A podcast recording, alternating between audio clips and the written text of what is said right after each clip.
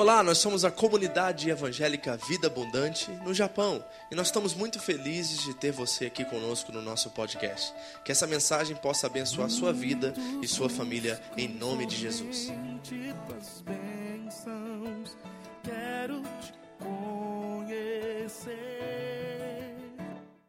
Amém? Bom, nós vamos dar continuidade à nossa série, nós estamos falando sobre descobrindo a alegria estamos fazendo um estudo expositivo, isso é, versículo após versículo, da carta de Paulo aos Filipenses. E nós estamos considerando essa carta como uma das cartas mais felizes da Bíblia. Isso, na verdade, é um paradoxo, porque Paulo está vivendo talvez os momentos mais tristes da vida dele. Mas ele escreve sobre esse tema de alegria, né? Mas antes de a gente entrar na carta, nós vamos dar continuidade hoje no capítulo 3, versículos 10 e 11. Né? Deixa eu contar uma que talvez vocês não sabem. É que todo todo fim de culto, assim, a gente volta para casa e lá em casa eu tenho algumas, alguns críticos lá em casa, né? Então, na volta do culto de Nagoya, assim, uma boa parte das vezes, as meninas começam a falar para mim o que, elas acharam da palavra, né? Como é que foi, o que, que passou para elas. A gente vai conversando sobre a palavra, né? E eu tenho essas críticas construtivas muito boas lá. E uma das críticas mais construtivas, ou seja, que eu mais ouço, é que, pai, você dá muito conteúdo, a gente não consegue pegar tudo, você tem que diminuir sua pregação, você tem que diminuir sua pregação, você tem que diminuir sua pregação. Entendeu? Essa é uma das que eu mais ouço, né? Então hoje eu vou tentar fazer isso, tá? Não sei se eu vou conseguir, mas eu vou tentar, ok? Então o que, que eu decidi fazer? Nós vamos estudar dois versículos, eu vou pegar só as primeiras duas palavras desses versículos, ok? E vamos tentar construir em cima disso. Não, tem, não fica olhando para os meus bolsos, não. Nós vamos pegar só essas primeiras duas palavrinhas e nós vamos estudar elas e vamos ver qual o significado por detrás disso para ver o que Deus quer falar conosco. Hoje é uma palestra muito importante para mim, porque vai falar da nossa experiência com Deus. Não só de termos informação acerca dele, mas principalmente como nós nos relacionamos com Deus. E isso é fundamental, amém? Então abra comigo lá em Filipenses, capítulo 3. Nós vamos ler o 10 e o 11. Mas eu vou só trabalhar a primeira parte do versículo 10 que é o que Paulo diz, desejo conhecê-lo. E se eu tivesse que dar um título a essa mensagem, seria exatamente esse: conhecer a Deus. Certo? E hoje espero que você seja confrontado a rever ou analisar se você realmente conhece a Deus. Essa é a base que eu quero construir hoje, né? Será que nós verdadeiramente conhecemos a Deus? Isso para mim é muito importante. Amém? Vamos ficar de pé e vamos ler o texto juntos? 10 e 11, capítulo 3 de Filipenses capítulo 3, versículos 10 a 11. Todos acharam? Conta até 3, você lê aí na sua versão, não se incomode com quem está do seu lado, mantenha na sua tradução aí, tá? Por favor. Vamos lá? 3, 2, 1. Desejo conhecê-lo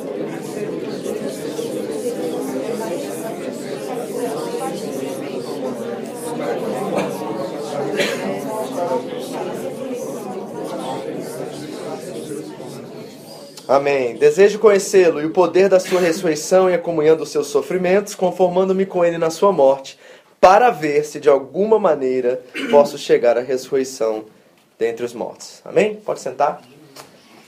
Feche seus olhos, Pai, em nome de Jesus, fala conosco nessa noite. Precisamos ouvir tua voz e fazer perguntas a nós mesmos, se realmente nos conhecemos, se realmente temos um relacionamento profundo contigo, Deus. Isso é, essa é a chave dessa noite. Espero que o Senhor venha trazer esse confronto que produz arrependimento, que nos gera frutos que irão realmente transformar nossas vidas. Assim oramos em nome de Jesus.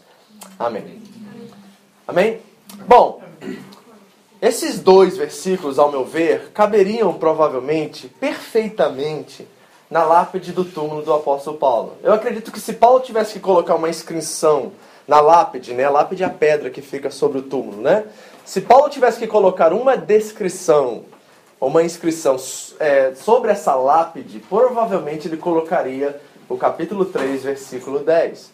E para ser bem franco com vocês, se Jesus Cristo não voltar até eu morrer, eu gostaria que essa fosse a minha lápide, os escritos na lápide do meu túmulo. Porque aqui está uma chave tremenda de como nós devemos viver nossa vida cristã. Paulo vai dizer que deseja conhecer a Cristo, deseja experimentar o poder da sua ressurreição, ter comunhão com os seus sofrimentos e conformar-se com ele na sua morte. Isso é extraordinário. Isso fala diretamente ao nosso coração. Mas antes de nós entrarmos exatamente nessa questão do desejo conhecê-lo, eu quero fazer um pequeno resumo do que nós estudamos semana passada, porque acho isso ser fundamental para criar uma base daquilo que nós vamos construir hoje, ok? Semana passada, uma das frases principais que nós conversamos é essa ideia de que o que nos afasta de Deus não é o nosso pecado, mas sim o nosso senso de justiça. E se nós não entendermos como fomos perdoados e, e, e o que, de que fomos perdoados, provavelmente a nossa vida se tornará uma grande angústia. Não é verdade que é muito difícil conviver com alguém a quem você deve? Já deveu dinheiro para alguém? Não foi inconfortável esse ambiente, talvez? Ou você deveu um favor a alguém? Né? Quando você se encontra com aquela pessoa, existe um clima que é gerado ali por causa dessa dívida, por causa dessa, desse favor né, que precisa ser feito. Então, se nós não entendemos verdadeiramente que nós fomos plenamente, completamente, satisfeitamente é, perdoados por Cristo, provavelmente nossa, esse peso de condenação virá sobre nós. Por quê? Porque ter um senso correto de justiça é fundamental para tirar o peso e a condenação que vem sobre nós, para estarmos livres para nos relacionarmos com Deus. É isso que o correto senso de justiça faz. Ele tira um peso de condenação. Por isso que Paulo vai dizer aos Romanos que agora já não há condenação para aqueles que estão em Cristo Jesus. Então é fundamental nós entendermos exatamente o que Cristo fez por nós. E deixa eu ser bem mais prático possível aqui, fazendo uma pequena analogia para vocês, ok? Pensa comigo aqui e vamos trabalhar esse conceito de perdão e de justiça. Vamos dizer assim, um trilionário, bilionário, um Donald Trump da vida aí, ok? Ele foi pegar um táxi em Nova York. E no bolso dele tinha três notas de 10 dólares, ok? Três notas de 10 dólares. E ele fez uma corrida do ponto A ao ponto B, e a corrida de táxi dele deu 20 dólares. Sem pensar duas vezes, ele abriu o bolso, pegou as notas e entregou para o taxista. E esqueceu que ali haviam três notas e não duas notas. Ele entregou, saiu do carro, subiu até seu apartamento. Quando foi guardar sua casa, guardar suas roupas, ele colocou a mão no bolso e reparou que não tinha nada. Mas na cabeça dele ainda tinha o quê? 10 dólares no bolso dele. Pergunta para você: você acha que ele ficou uma noite sem dormir por causa de 10 dólares? Sim ou não? Se fosse 100 dólares, você acha que ele ficaria uma noite sem dormir porque deu 100 dólares a mais para um taxista em Nova York? Não. Se fosse mil dólares, ele não ficaria. Porque para ele, o que ele tem, a riqueza que ele possui, é de um valor tão maior do que os 10 dólares que ele perdeu, que não passa nem pela cabeça dele tentar reivindicar aquilo, não é? Não é verdade isso? Agora, vamos fazer uma adaptação, vamos fazer uma, uma analogia com o nosso perdão e o pecado. Porque, como eu disse para vocês semana passada, a diferença é de uma, uma criança que briga com uma boneca de pano e um bebê real. Essa é a diferença que Paulo está considerando aqui. Ou seja, ele considerou como perda todos os títulos, o Nobel da Paz que ele recebeu, tudo, todos os currículos, tudo aquilo que ele conquistou na vida dele, ele considerou como estrume. Ele diz que é cocô. Literalmente a palavra ali é cocô.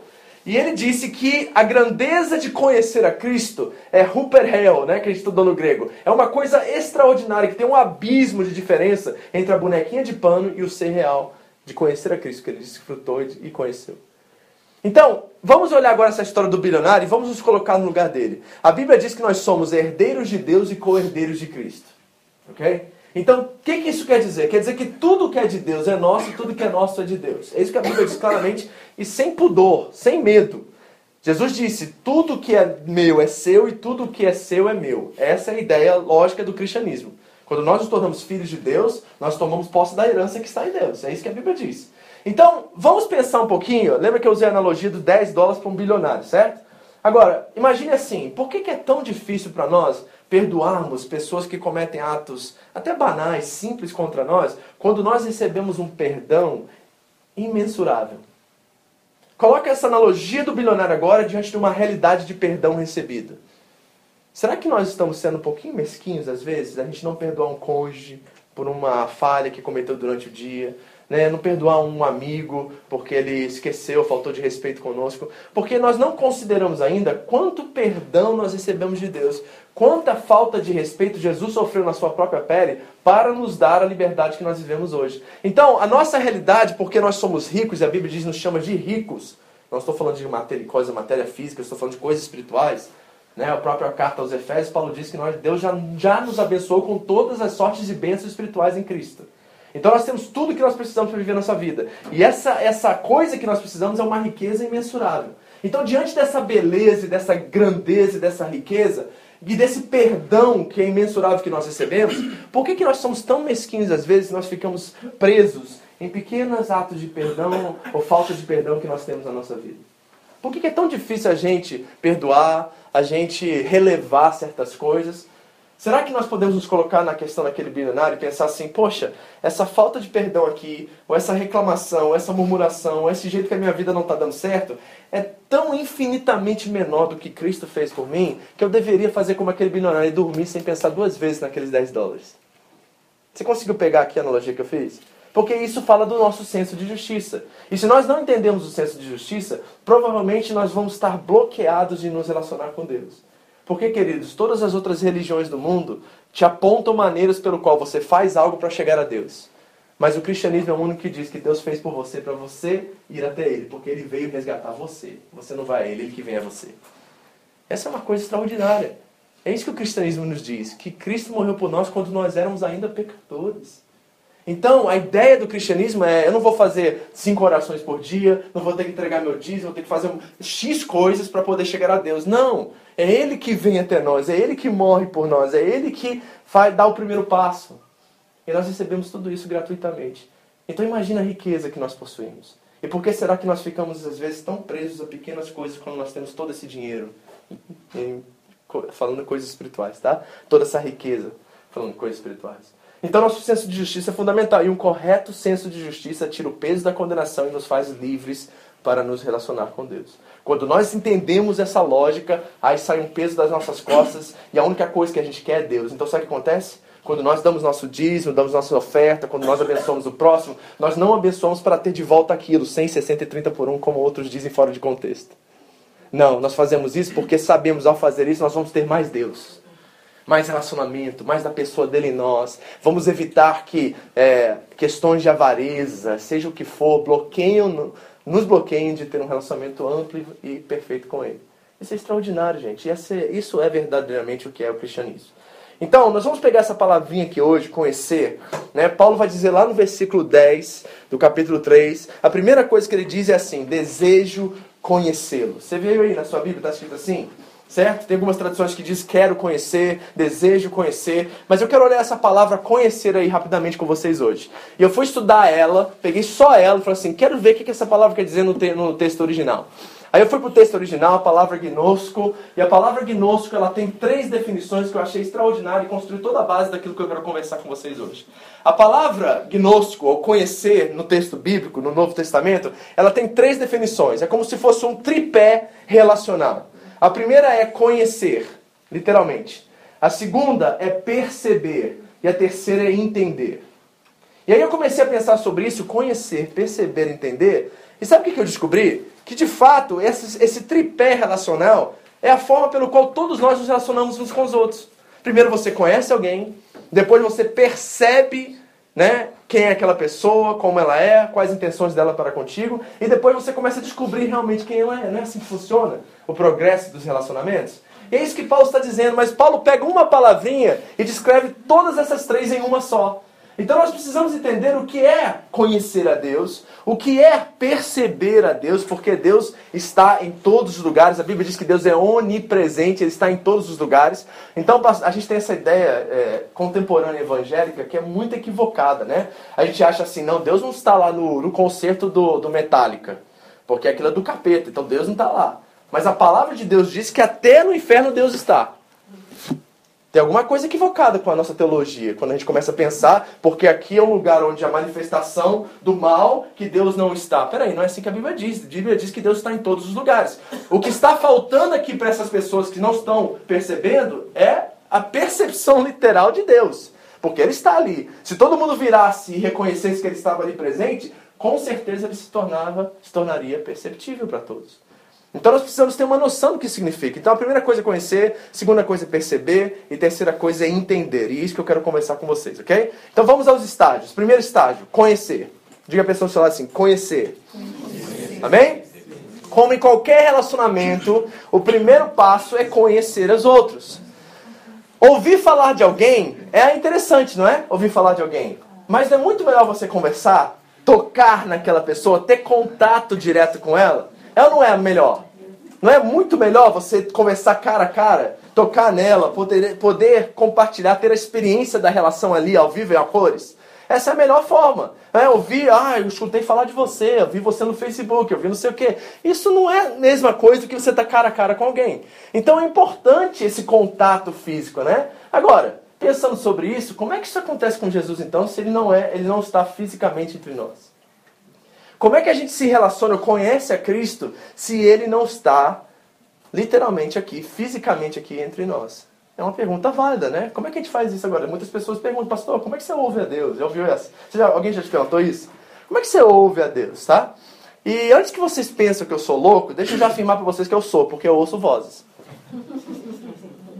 Eu não quero negar isso não, tá? Eu acordo às vezes de manhã e Deus fala comigo umas coisas que eu sei que não eu não pensei essas coisas mas eu sei que frases vêm. Os devocionais que vocês recebem todos os dias acontecem num tiro no meio do dia. De repente eu estou lá, leio alguma coisa, eu ouço uma frase e aquilo constrói todo o esboço que eu mando para vocês no grupo. Então, gente, desculpa, seu pastor é meio louco, tá? Ele ouve vozes. Tá? Mas sabe o que é uma coisa interessante? Tem um pastor e autor é, conhecido, o nome dele é Dallas Willard. E olha o que, que o Dallas Willard diz. Ele diz assim, ó. Deus fala comigo através de pensamentos e sentimentos que são meus, mas não tem origem em mim. Interessante essa fala, não é? Deus fala comigo através de pensamentos e sentimentos que são meus, mas não têm origem em mim. Você já ouviu Deus falar com você, com a sua voz, com a sua consciência, mas você sabe que você não tem capacidade nenhuma de criar aquela frase ou construir aquele pensamento? É isso que ele está dizendo aqui. Então, deixa eu já afirmar aqui, categoricamente, em primeira instância, que Deus fala conosco. Alguém aqui já ouviu a voz de Deus nesse sentido que eu estou falando? Estou falando uma, uma voz audível. Mas na sua consciência, você saber que aquilo que você ouviu não veio de você? Quem levanta a mão, quem, quem teve essa experiência? Glória a Deus. Ok? Então, a primeira coisa é que Deus fala conosco. Agora, aí você vai perguntar para mim, pastor, como é que a gente sabe a diferença entre a voz de Deus, a voz do capeta ou a voz minha, a minha voz? Né? A gente fica com esse, esse dilema, né? Como é que eu vou discernir, né? Vai que é o capiroto querendo falar comigo. Aí eu tenho que tomar uma decisão e como é que eu vou discernir isso? Bom, deixa eu ser bem enfático, bem claro com vocês quanto a isso, tá? A Bíblia não nos fala que nós temos que discernir dessa forma específica os espíritos. A Bíblia diz que nós temos que usar a armadura de Deus.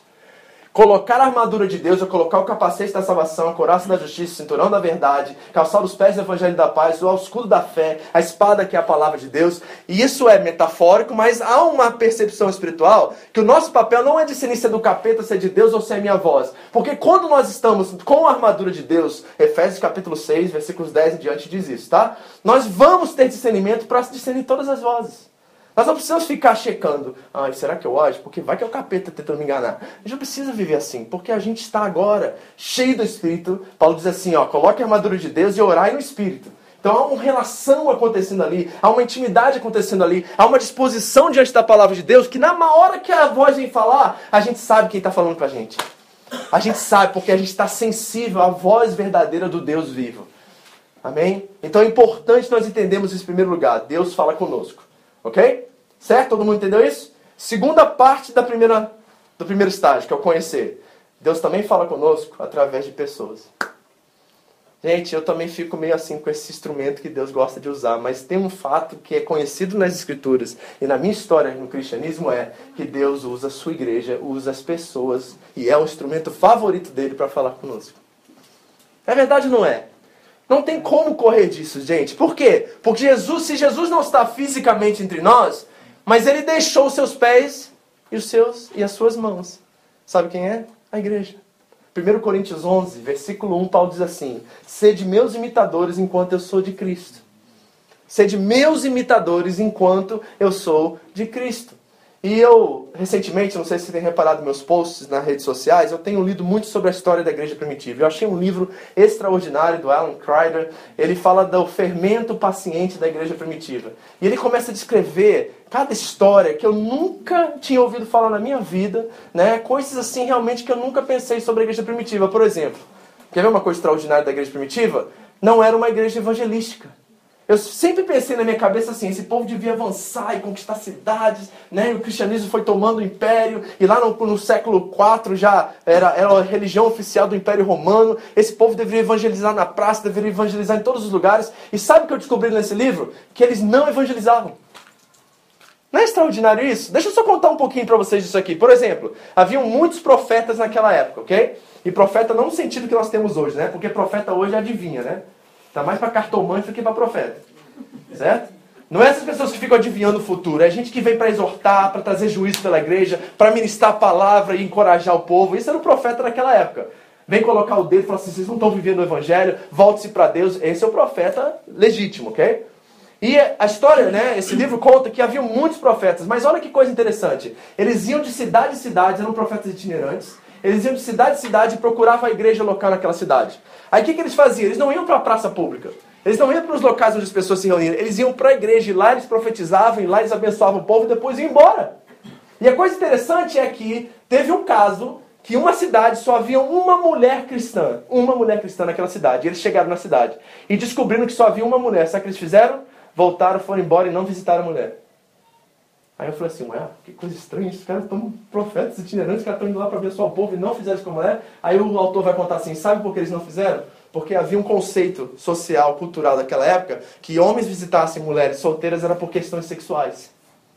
Então, para evitar o mau testemunho, eles não visitaram aquela mulher. E sabe o que esse autor está dizendo o tempo todo? Eu vou até escrever algumas citações para vocês. É que a igreja crescia por causa do testemunho dela. Era gente que fazia diferença pelas suas ações.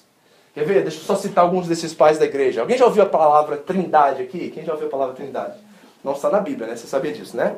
Ela foi cunhada por Tertuliano no século III. E Tertuliano, Cipriano, Irineu, Clemente, esses são os grandes homens da igreja. Eles eram discípulos dos discípulos dos apóstolos, ok? E olha o que eles diziam, era uma frase que era repetida no meio da igreja.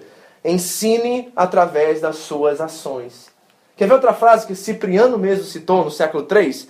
Nada se lucra em mostrar a virtude em palavras e destruir a verdade em ações.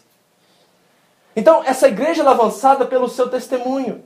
E é uma coisa muito interessante que fala muito aos nossos tempos, porque talvez hoje, vamos falar do nosso país que é o Brasil, é uma nação que acrescentou um número alarmante de evangélicos, não é verdade?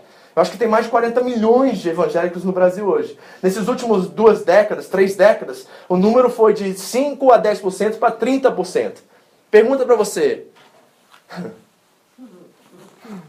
Até tem medo de fazer essa pergunta, mas vamos lá. Qual o país que se viu mais corrupção nesses últimos 30 anos? Como é que não liga as coisas? A igreja, a igreja cresce numa nação e a corrupção aumenta. A roubalheira piora as coisas pioram, o sistema piora.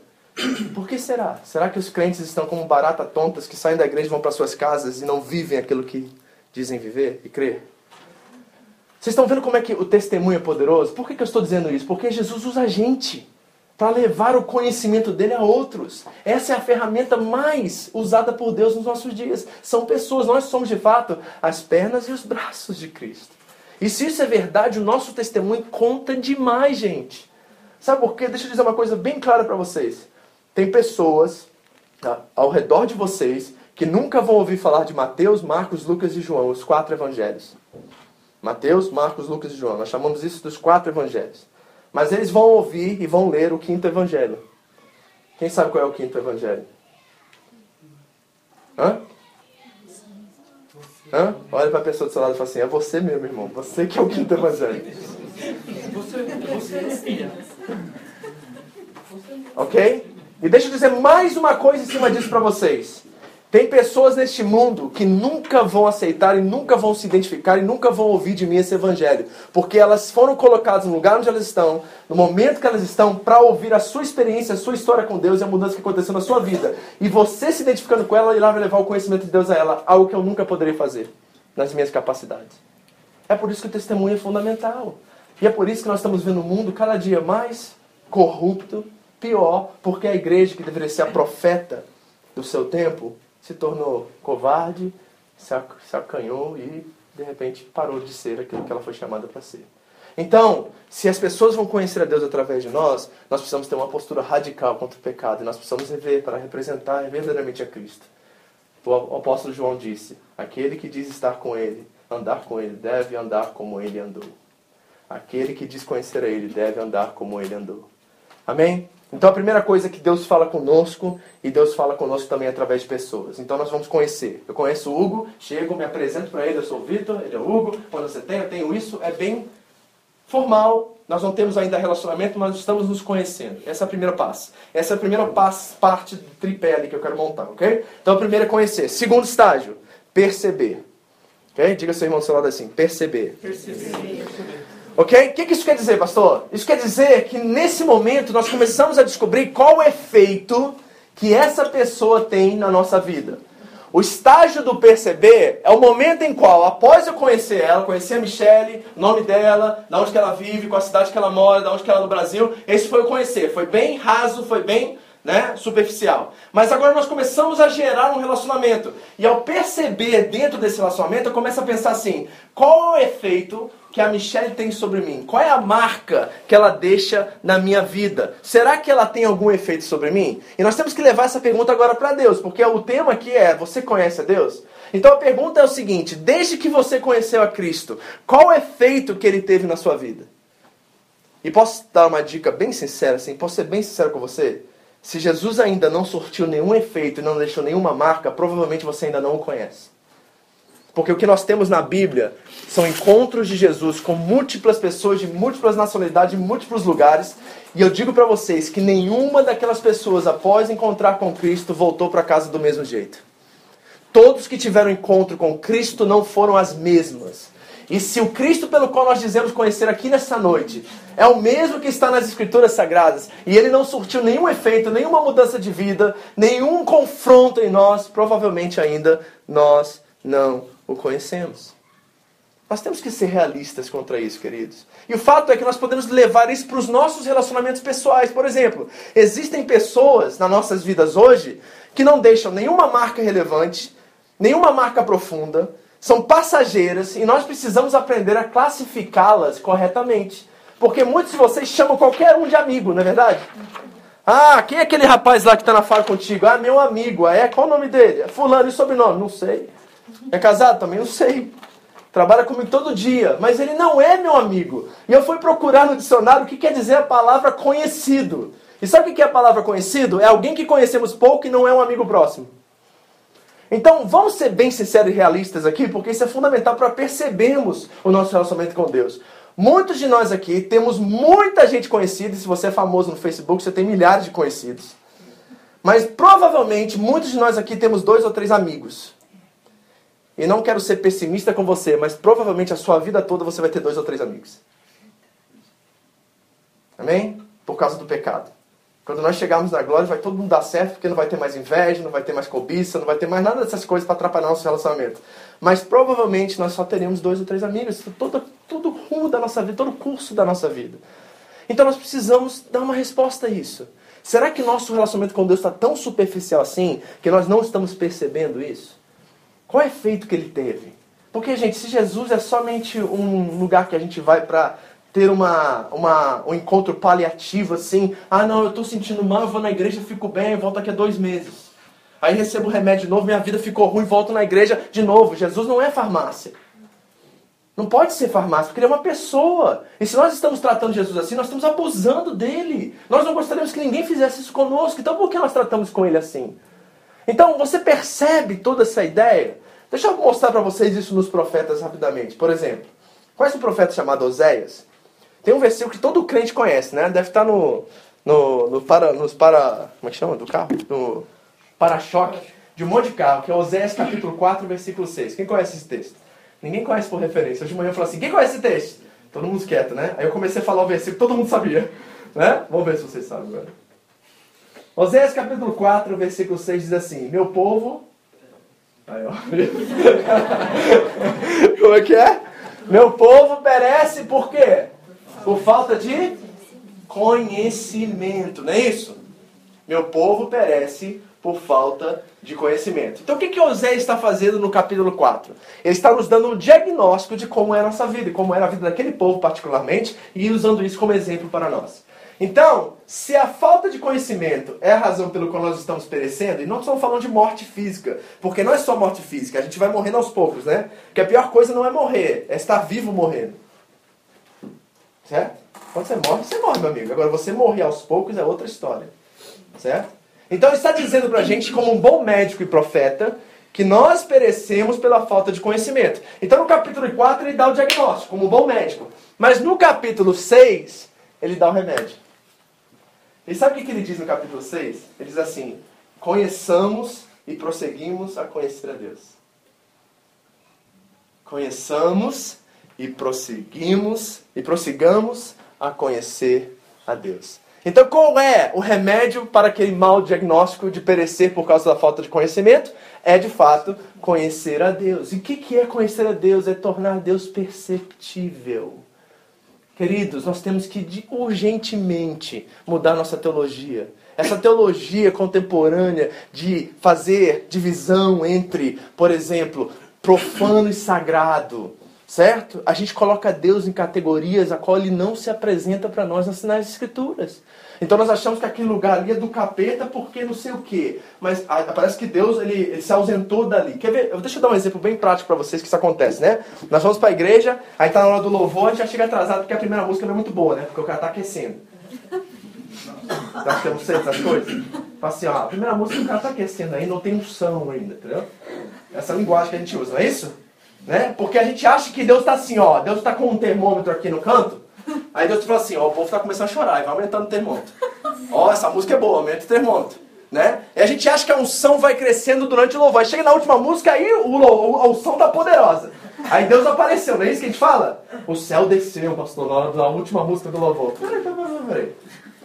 Essa teologia está completamente furada. Não tem nada disso nas escrituras sagradas. Deus estava aqui da mesma proporção, do mesmo tamanho que ele esteve quando você chegou aqui. E quando você não estava semana passada, ele continuou aqui. Porque ele é Deus onisciente, onipresente e onipotente.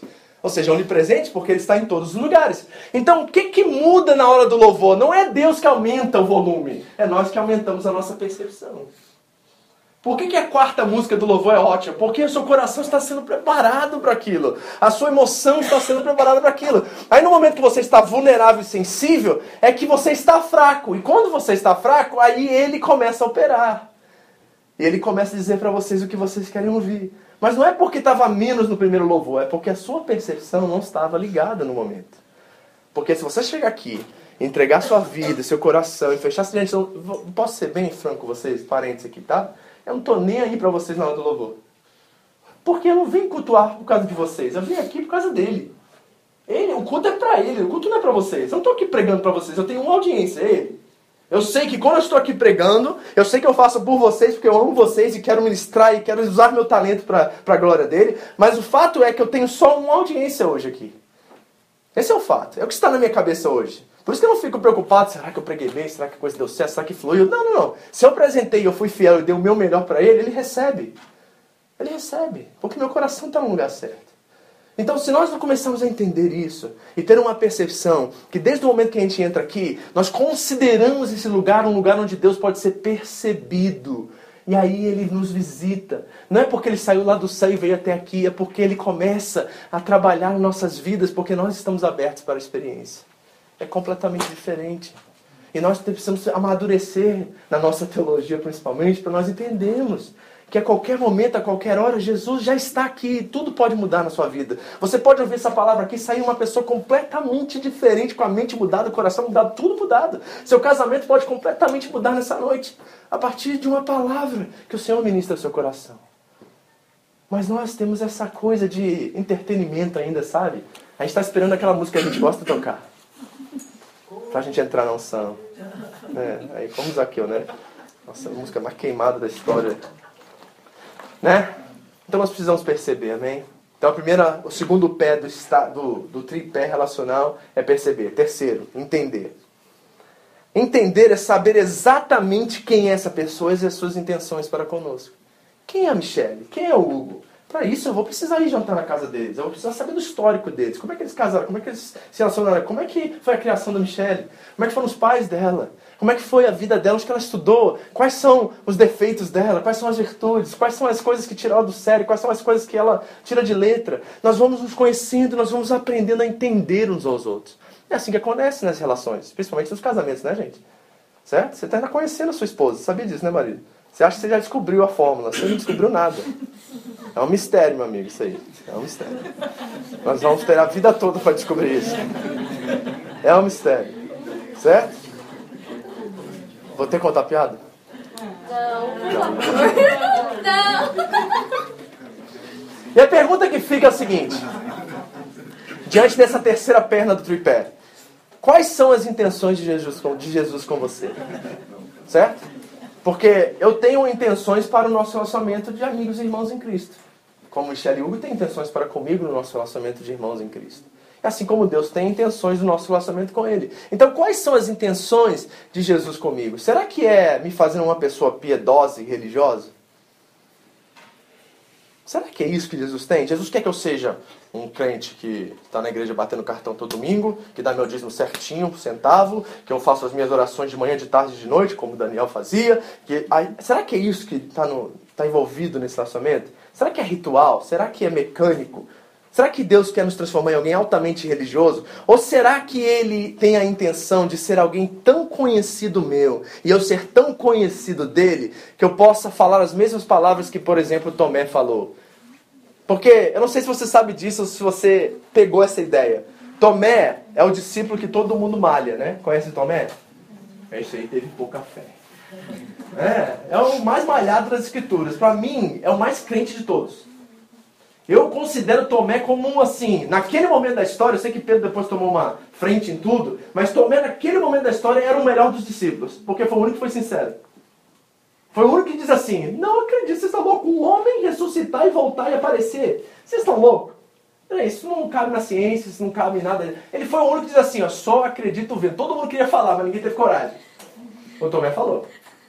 E aí o Tomé fala, ele não estava na primeira reunião onde Jesus aparece, oito dias depois é que Jesus aparece para ele, não é verdade?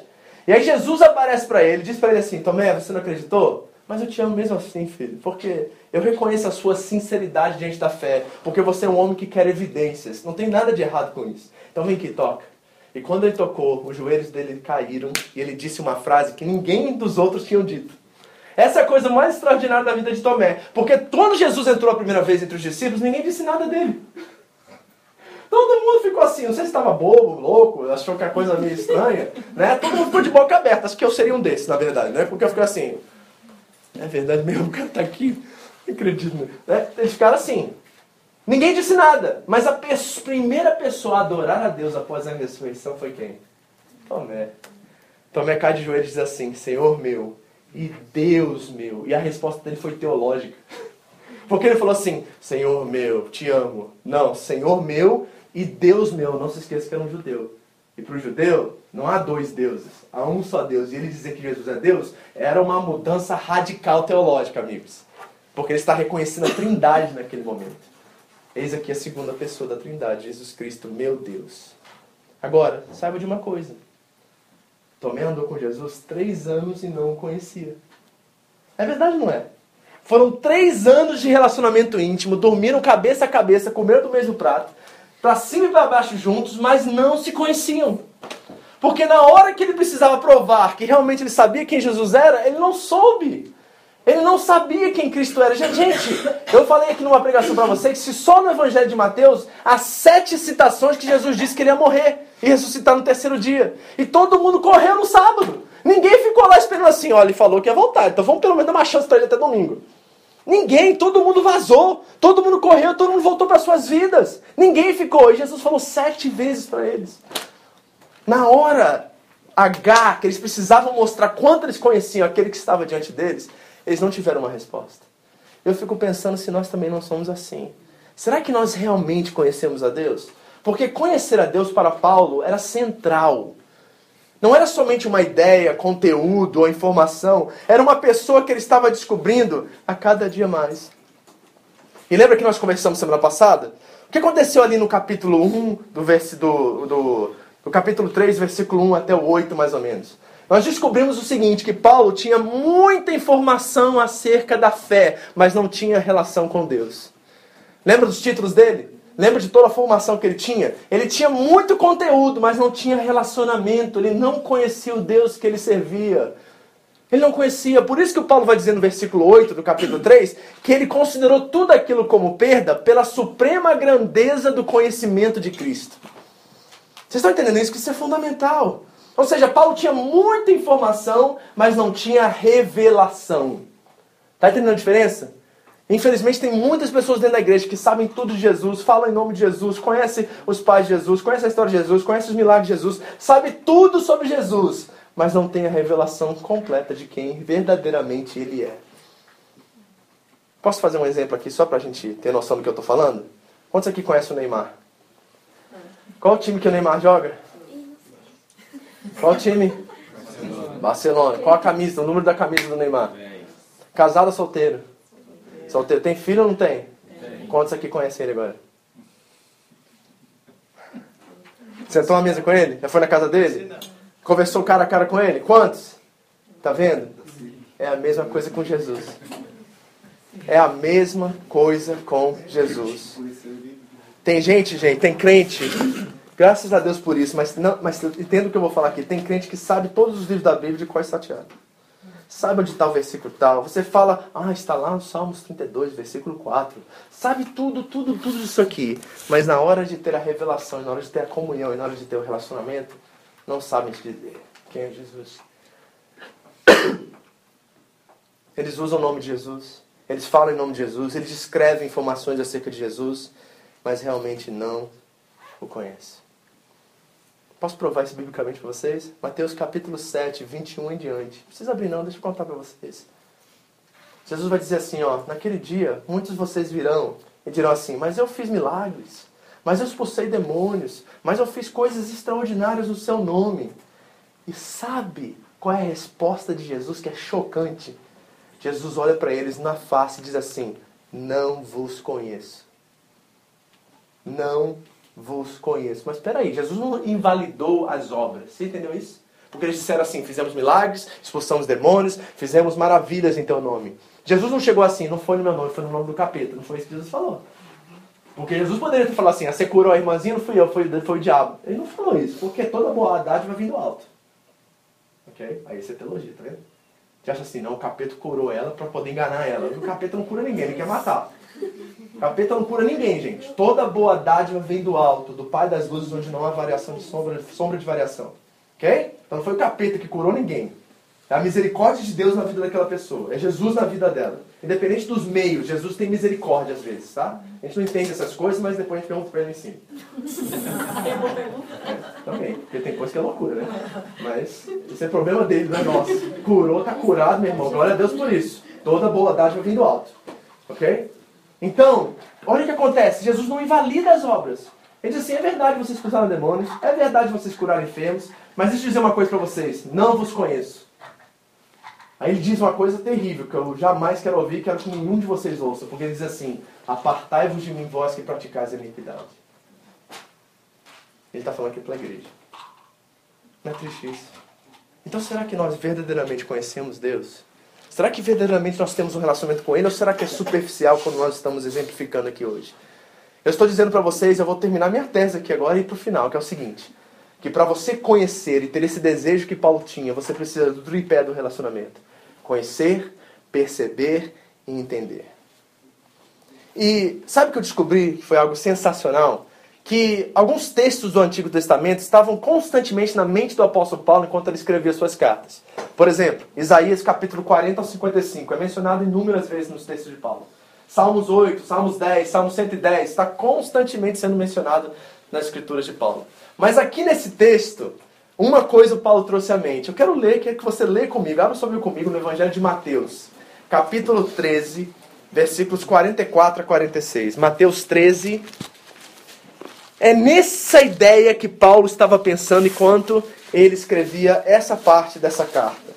Mateus capítulo 13, primeiro livro do Novo Testamento, 44 a 46. E deixa eu te explicar o que é conhecer a Deus de acordo com o apóstolo Paulo.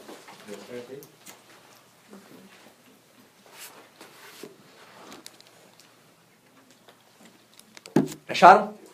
Acompanhe a leitura comigo, ok?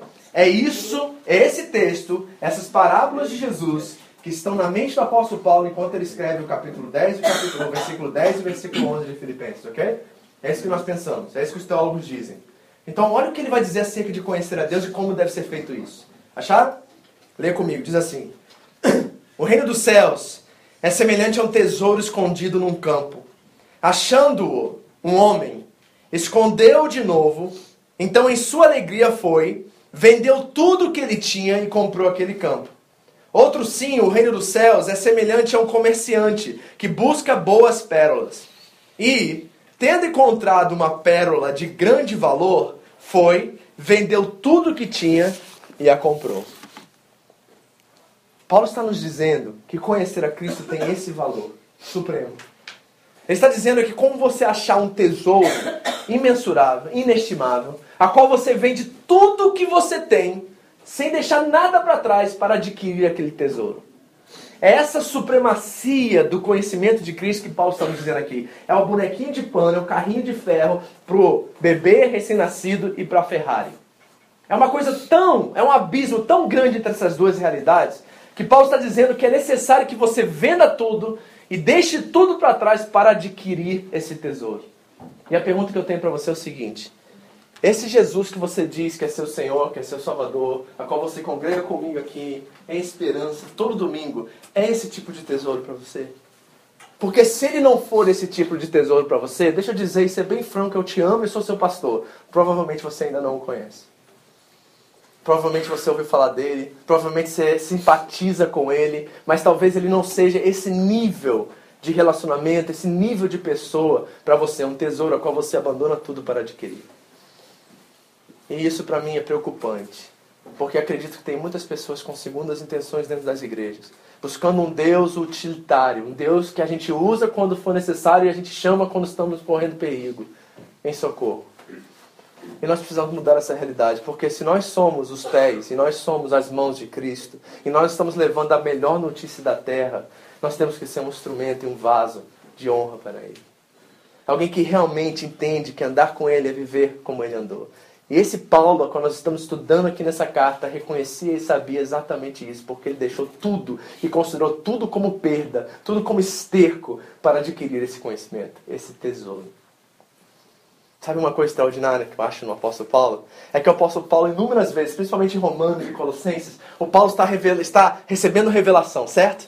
Paulo está tendo um instrumento, está tendo uma relação com o Espírito Santo ali na cadeia, em algum lugar, e de repente vem essas vozes que eu falei que eu ouço, né? Que eu sou meio louco, que eu ouço. O Paulo ouvia o tempo todo essas vozes. E aí o Paulo está escrevendo seus manuscritos lá e Deus está revelando coisas a eles e coisas tremendas. Por exemplo, Romanos capítulo 11. É um texto altamente teológico, altamente intenso. Paulo fala de realidades espirituais ali de uma forma que a gente até hoje está debatendo isso na igreja. São coisas extraordinárias que nenhum homem pode entender que Paulo escreve ali. Mas a coisa interessante é o seguinte: Paulo está escrevendo no capítulo 11, vai no versículo 1, vai no versículo 2, e vai ao 10, e vai ao 20, e vai ao 30, e quando chega no 33 ele para. E sabe o que acontece com Paulo? Ele cai em êxtase. Diante daquela revelação, a única coisa que ele sabe fazer naquele momento é adorar. Então eu creio que o lápis parou naquela hora, ele levantou os olhos para os céus, caiu de joelhos e começou a chorar e adorar a Deus. Porque é ali que ele vai dizer no versículo 36: Dele, por ele e para ele são todas as coisas e a glória eternamente para sempre. E é estranho para os estudiosos esses ditos. Sabe por quê? Porque Paulo está decorrendo, escorrendo um, um tratado teológico que ele para no meio e começa a adorar. Por quê, gente? Porque para Paulo, relacionar-se com Cristo não é ter informações, é ter um relacionamento. E a hora que Deus quiser entrar em cena, ele entra e não precisa pedir licença. Porque ele é Deus. E nós não estamos aqui para informar vocês de quem Ele é. Eu estou dizendo a vocês que é possível você conhecê-lo. É possível você falar com Ele. É possível você acordar de manhã e ouvir a voz dEle. E o fato é que as informações, elas que descobrem o relacionamento. É no relacionamento que a gente descobre as informações. Não é as informações que descobrem o relacionamento. É no relacionamento que a gente descobre as informações. Então você está aqui nessa noite, talvez você não conheça. E deixa eu te mostrar um pouquinho de quem esse Deus é para você. E quem saiba, através disso, você possa refletir sobre isso. E dar prioridade nas suas manhãs. A palavra de Deus diz que Deus se encontra com aqueles que o buscam. palavra de Deus diz que Ele é um Deus acessível, que até onde dois ou três se reunirem no nome dele, Ele estaria presente. Jesus prometeu aos discípulos e batizar no nome do Pai, do Filho e do Espírito Santo que Ele estaria conosco até a consumação dos séculos. É um Deus presente, imanente, que desceu, que se tornou homem, que entrou na história. Você o conhece? Você o conhece verdadeiramente? Se não, deixa eu te explicar um pouquinho quem é esse Deus. Por exemplo, ele é Jeová Jireh. Aquele a qual Abraão leva seu filho único e o filho da promessa, coloca sobre um altar para sacrificar. E quando ele vem descer o punhal sobre o filho, ele repara que Deus estava ali o tempo todo, percebe que Deus estava ali. E Abraão vira as costas e vê um cordeiro preparado ali e grita: Jeová Jireh.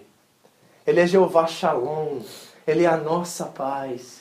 Ele é Jeová Elohim, o Deus verdadeiro e Senhor de tudo. Ele é Jeová Raá, o Senhor, o nosso pastor, a qual nada nos faltará. Ele é o Eloá, o Deus poderoso e forte. Ele é Elohim, o Deus criador de todas as coisas, o Deus que muda o nome de Abraão para Abraão e que coloca a lei no coração do homem. Ele é Adonai, o Senhor, Yahweh, o Senhor sobre todos nós. Ele é Jeová Rafá, o Deus que renova e cura-nos. Ele é Nissi, enquanto Moisés abria as mãos e o povo de Israel vencia a batalha, ele era bandeira no meio do seu povo. Ele é Jeová Kadesh, o Senhor que nos santifica. Ele é Jeová Shammah, o Senhor que ali está. Ele é El Elion, o Altíssimo. Ele é El Roy, aquele que vê. Ele é El Eloam, o Deus eterno. E muito mais do que isso, queridos, ele é Emmanuel, o Deus conosco. Ele é o príncipe da paz, ele é Deus forte, ele é maravilhoso. Ele é o autor da vida, ele é o alfa e o ômega, ele é o rei dos reis. Ele é o cordeiro de Deus, o pão da vida, o leão da tribo de Judá. Ele é o Senhor dos senhores, ele é o filho de Deus, ele é Yeshua Hamashia, o Messias de Israel e o nosso Messias. Ele é o estrela da manhã, ele é o filho do homem ele é Abba, nosso paizinho. Você o conhece? Você o, você o conhece? E posso dizer uma coisa dessa lista de nomes que eu coloquei aqui. A única vez que Deus se revelou ao homem, e o homem teve a ousadia de perguntar quem ele era, foi Moisés. E quando Moisés pergunta: A quem direi a Faraó que tu és, Senhor? Deus simplesmente disse assim: diga ao faraó que eu sou. Yahweh, eu sou. Mas sabe essa lista que eu acabei de mencionar para vocês aqui, que estão os nomes? Não são todos, são 72 nomes só no Antigo Testamento. Todos esses nomes foram descobertos na relação. Não foi Deus que deu nome a ele. Foi o povo que deu enquanto se relacionavam com ele. Abraão só descobriu Jeová Jirei diante da prova, diante da relação, diante de crer na fidelidade de Deus. E a carta aos Hebreus diz que Abraão ia matar o seu filho porque ele acreditava que Deus o ressuscitaria. Foi no relacionamento que esses nomes foram descobertos. Não foi Deus que citou o nome dele na Bíblia. Não foi Deus que disse assim: Olha, eu sou El Eloá. Eu sou o Deus forte. Não. O povo de Israel em batalha descobriu que Deus era com eles e chamava Deus de El Eloá. É na cura das nações que o povo chamava Deus é a nossa cura, Jeová Rafa. Foi no relacionamento. E a pergunta que eu tenho para você é: você o conhece? E talvez você ouviu alguns desses nomes pela primeira vez, mas eu quero dizer para vocês que o Deus que nós servimos é um Deus infinito. E quando você partir desse mundo, ou quando Cristo voltar e nós experimentaremos a glória, nós não vamos cansar, vamos parar de conhecê-lo. Nós vamos continuar conhecendo e prosseguir em conhecê-lo por toda a eternidade. Esse Deus é infinito, ele está disponível para você agora. Ele está acessível a você. Eu quero que você nessa noite diga como Paulo disse: desejo conhecê-lo. Enquanto os meninos ministram essa canção, eu gostaria que você fizesse uma crítica de si mesmo. E eu gostaria que você fizesse uma análise aí sincera. Seja corajoso nessa noite. E pergunte assim: Deus, eu te conheço, eu só sei informações a seu respeito. Senhor, eu realmente tenho o Senhor como um tesouro, a qual eu venderia tudo que eu tenho hoje para ter, adquirir? Porque, queridos, Vai ser terrível falar isso para vocês como pastor, mas eu preciso ser sincero, eu preciso ser verdadeiro. Se ele não for esse tesouro, você está perdendo seu tempo aqui.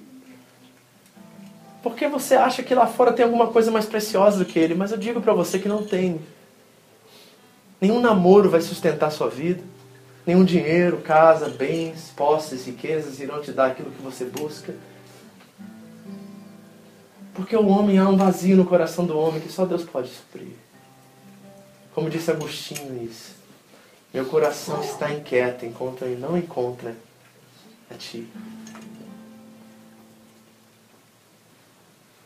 Ouça essa canção. E se você descobrir que você ainda não o conhece, que tal você conhecê-lo nessa noite? Que tal você tomar uma postura, uma atitude? Eu digo com toda a convicção do mundo uma coisa para vocês. Não está faltando dinheiro, não está faltando saúde na sua vida, não está faltando amor, não está faltando nada dessas coisas. Todas essas coisas são carências do Deus que te deu todas elas. O que está faltando é Jesus na sua vida. As outras coisas a gente corre atrás, sabe, gente? Trabalho, dinheiro, casa. Coisas que é só pela graça. É só no relacionamento. Eu quero que você nessa noite descubra o Jeová Jireh, o Deus da tua provisão. E pare de confiar no teu braço e na tua força. Eu quero que nessa noite você descubra Jeová Shalom, aquele que é a sua paz. E pare de ficar seguro e confiante no seu esposo, no seu cônjuge, na situação econômica da sua nação. Eu quero que você descubra nessa noite o Elohim, o Deus poderoso, o Deus que é por nós. E se Ele é por nós, quem será contra nós? Eu quero que você conheça Emmanuel, Deus conosco. Aquele que nem o seu próprio filho poupou, mas antes o entregou por nós. Não nos daria com ele todas as demais coisas? Ah, quem pode nos separar do amor desse Deus? Nem a espada, nem a fome, nem a nudez, nem principado, nem potestade, nem qualquer coisa desta vida. Porque nele somos mais do que vencedores. Mais do que vencedores. Por aquele que nos amou primeiro. Esta foi mais uma mensagem da comunidade evangélica Vida Abundante no Japão, a SEVA.